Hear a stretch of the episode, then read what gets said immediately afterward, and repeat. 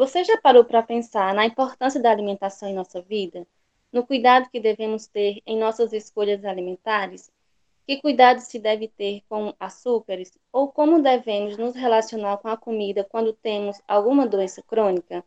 Caso já tenha pensado nisso antes, saiba que essas também são dúvidas dos nossos estudantes da EJA. Afinal, somos o que comemos.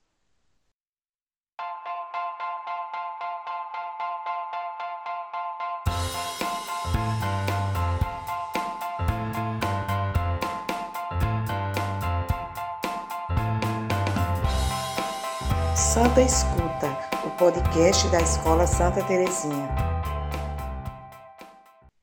Bem-vindos ao quarto episódio do podcast Santa Escuta. Eu sou Patrícia, professora de Ciências da EJA, na Escola Municipal Santa Terezinha. Sou formada em Ciências Biológicas pela UPE e tenho mestrado em Ciências Ambientais também pela UPE. Hoje conversaremos sobre orientações alimentares. A partir de alguns questionamentos levantados pelos nossos alunos, convidamos uma nutricionista para bater um papo conosco. Aqui será um espaço para sanarmos nossas dúvidas sobre como isso interfere diretamente em nosso bem-estar e qualidade de vida. Seja bem-vinda, Tainá. Olá, Patrícia, tudo bom? Eu sou Tainá, nutricionista formada pela Universidade Federal de Sergipe e tenho pós-graduação em prescrição de fitoterápicos e suplementação clínica e esportiva. E atualmente eu atuo no setor de emagrecimento, nutrição esportiva e na parte também clínica de algumas doenças, no combate com a nutrição. Tainá, muito obrigada por estar aqui hoje. Estamos com várias dúvidas dos nossos alunos para você. O primeiro áudio é da nossa aluna Rose. Olá, pessoal. Meu nome é Roselane Rochinol da Silva, Estou na quarta fase. Eu queria saber quais os alimentos que devo evitar para não engordar e se eu comer muita carne vermelha, se é prejudicial à saúde e quantas vezes eu devo comer carne vermelha por semana. Olá, Rose, tudo bom? É, vamos lá para a primeira pergunta, né? Quais alimentos que devo evitar para não engordar? Então, são alimentos que têm muita carga de energia. São alimentos industrializados, alimentos gordurosos, frituras. O mal do engordar realmente é você comer em excesso e não ter o gasto de energia. Então, se você comer demais e não fazer exercício físico, você vai engordar. Além de ter outras doenças que também ajudam a engordar. Né? É, e sobre o consumo de carne vermelha em excesso, você pode comer carne vermelha sim. Só que tudo que é excesso faz, é, excesso faz mal. Então, é, o consumo de carne vermelha todos os dias é bom? Não. Então, é bom mesclar entre é, frango ou peixe, carnes brancas e carnes vermelhas. A quantidade, eu recomendo duas vezes por semana no máximo, essa, esse consumo de carne vermelha. Muito boa resposta. É, inclusive serviu para mim porque eu também tinha essa dúvida, né? E agora eu fiquei sabendo, então foi muito boa pergunta e a resposta é excelente. O segundo áudio é do nosso aluno José. Gostaria de saber também é, se posso tomar água durante as refeições e o quão é prejudicial depois após a, a refeição a pessoa deitar logo após a refeição, se é prejudicial. Olá, José. Sobre tomar água durante as refeições, não é muito recomendado, tanto porque ele vai causar uma distensão no estômago, porque você vai consumir um alimento junto com o líquido. Além disso, também, ele diminui um pouquinho o processo de digestão dos alimentos. Então, vai ficar mais tempo aquele alimento na sua barriga, né? Não é muito recomendado. E sobre deitar depois das refeições. Não, também não é bom justamente também porque você está com com o estômago cheio. Por mais que tenha uma válvulazinha que preencha lá a, o estômago, quando você deita, aumenta a pressão. Aí pode causar o famoso refluxo. Além disso, quando você come, o seu corpo precisa utilizar aquela energia para digerir os alimentos. Então, não é muito recomendado você deitar, mas se você quiser descansar um pouco, ficar sentado, tudo bem. Agora, deitar ele aumenta um pouco a pressão no estômago. Nossa, pois eu fazia, eu faço tudo errado, viu, Tainá? Porque eu tenho a mania de comer e tomar líquido, né? Seja água ou suco, refrigerante, alguma coisa assim. E também, às vezes, eu tenho a mania de deitar. Ou seja, às vezes eu como e já, puf, já capoto na cama. Então, foi bom porque agora eu fiquei sabendo disso e também não vou mais fazer essa, esse, não vou mais ter esse comportamento porque eu percebo né, que é prejudicial para o, no, o nosso organismo. Muito obrigada pela sua resposta, foi muito esclarecedora. O José Wesley também deixou uma pergunta para nós. Olá, pessoal. Bom dia. Sou aluno da terceira fase. Meu nome é José Wesley. É, gostaria de saber o que são proteínas e carboidratos. Olá, José Wesley, tudo bom? Então, essa pergunta é muito interessante, muitas pessoas precisam saber que fica passando despercebido, né? Todo mundo fala proteína, carboidrato, mas não sabe o que é realmente cada um. É, proteínas são substâncias do nosso corpo que são responsáveis pela construção. Não só a construção, ele tem uma função enorme, mas a principal é a reconstrução muscular. Ela é responsável também pela manutenção do nosso corpo, ele tem várias funções. E os carboidratos são responsáveis pela energia. Então, são substâncias que consumimos nos alimentos que são responsáveis por dar alguma função no nosso corpo. A proteína é a reconstrução e a manutenção, e o carboidrato é sobre a energia. Então, ele vai proporcionar energia para o nosso corpo. E agora temos uma pergunta do José Wilson, que está muito relacionada com a pergunta anterior. Boa noite. Meu nome é José Wilson. É, sou da primeira fase. Quais são os alimentos que são ricos em proteína? E se a aí, na hora da alimentação, do almoço, da janta, a gente está tomando refrigerante, é saudável?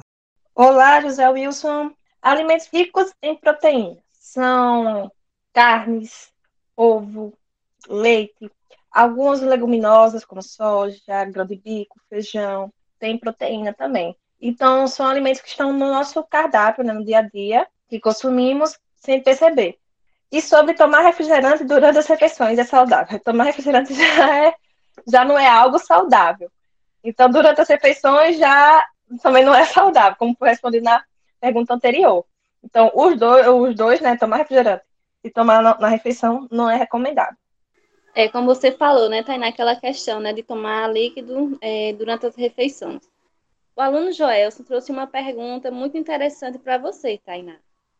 Boa noite, meu nome é Joelson da Costa, faço a segunda fase da EGEA e quero saber o que causa a falta de feijão na alimentação e como faço para ter uma alimentação saudável.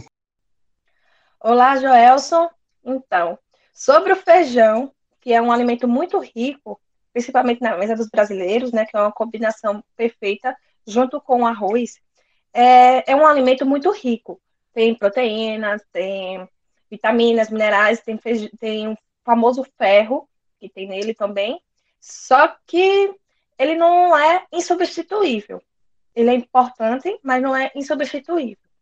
Tem outros alimentos que também podem fazer o papel dele, para quem não gosta, né? Porque nem, nem todo mundo consome, consome feijão e pode ter o feijão em sua mesa que atualmente está tendo esse é, oscilação, essa diferenciação dos valores dos alimentos.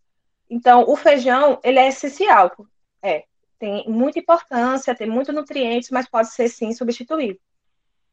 A segunda pergunta, né, o que precisa fazer para ter uma alimentação saudável é ter uma alimentação balanceada.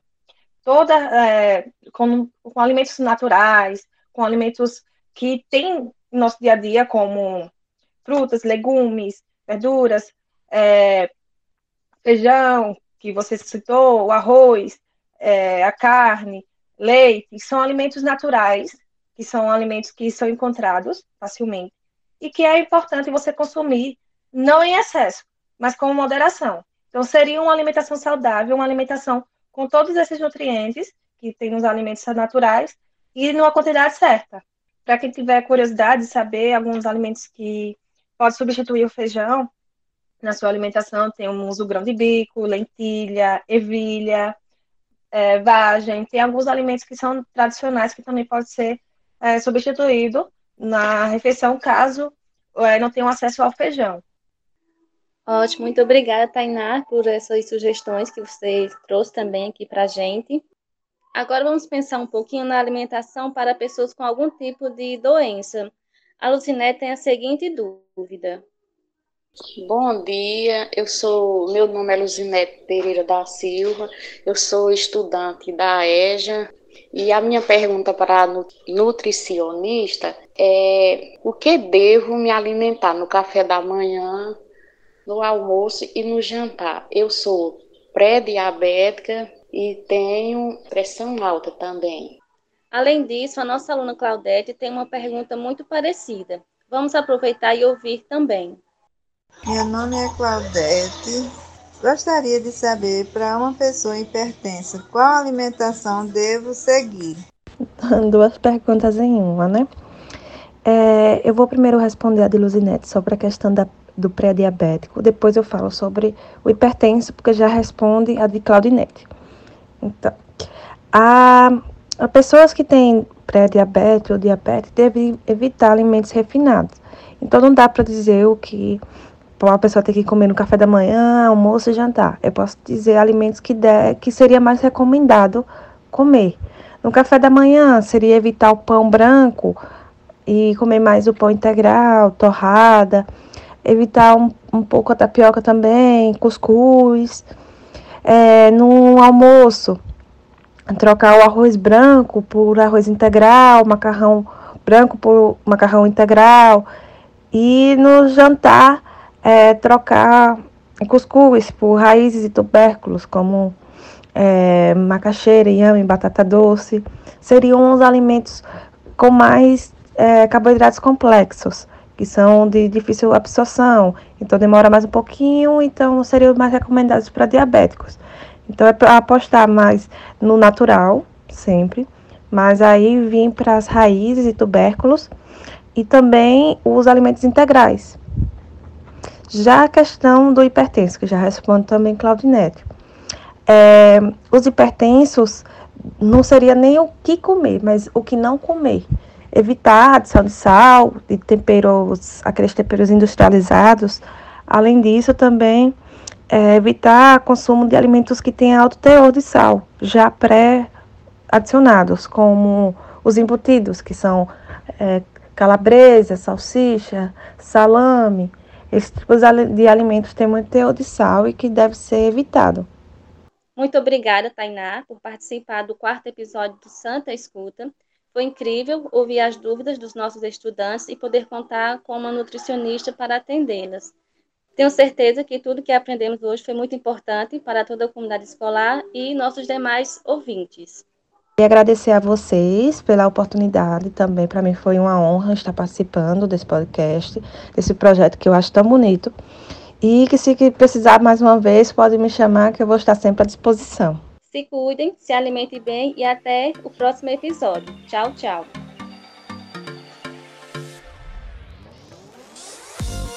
Santa Escuta. Bota fé